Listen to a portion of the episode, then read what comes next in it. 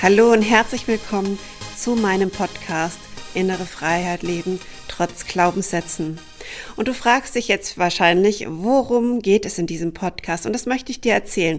Ich möchte dich kurz auf meine Reise mitnehmen und dir den Hintergrund erzählen, weshalb ich diesen Podcast gestartet habe und was dich hier erwarten wird.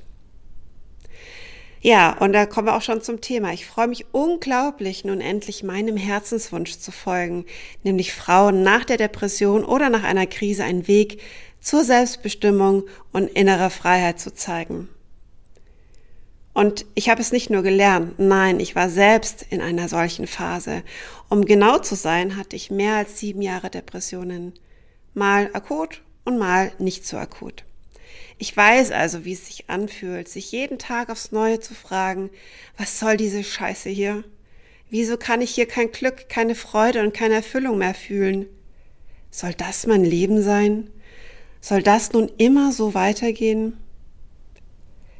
Ich habe in der Akutphase, wo wirklich nichts mehr ging, eine klassische Therapie von zwei Jahren gemacht. Ich wusste nicht mehr, wie ich morgens aufstehen und den Tag überstehen kann.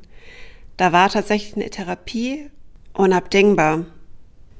Suizidgedanken waren nicht selten, doch ich konnte meine Familie nicht im Stich lassen, nur dass ich erlöst bin, erlöst von meiner Depression. Als ich an diesem Punkt angekommen war, also zu diesem Zeitpunkt, habe ich dann noch Antidepressiva genommen. Doch nicht lang. Ich habe sie bereits nach drei Monaten abgesetzt, weil sie mir nichts gebracht haben. Und außerdem wollte ich es ohne Medikamente schaffen. Für mich passte der Gedanke irgendwie nicht, etwas zu nehmen, damit es besser wird. Doch aber wirklich hier unter uns, es muss wirklich jeder für sich selbst entscheiden und in die Eigenverantwortung gehen. Ich habe dann all meine Kraft zusammengenommen und mich nach der Akutphase umgeschaut, welche Hilfen angeboten werden, um nicht wieder in diese Akutphase zu fallen, die ich schon so oft erlebt habe. Ich habe damals nicht allzu viel gefunden, schon gleich gar nicht speziell für Menschen nach einer Depression was meinen heutigen beruflichen Weg erklärt. Ich möchte nämlich Frauen dabei unterstützen, nach einer Depression oder nach einer Krise in ihre Kraft zu kommen.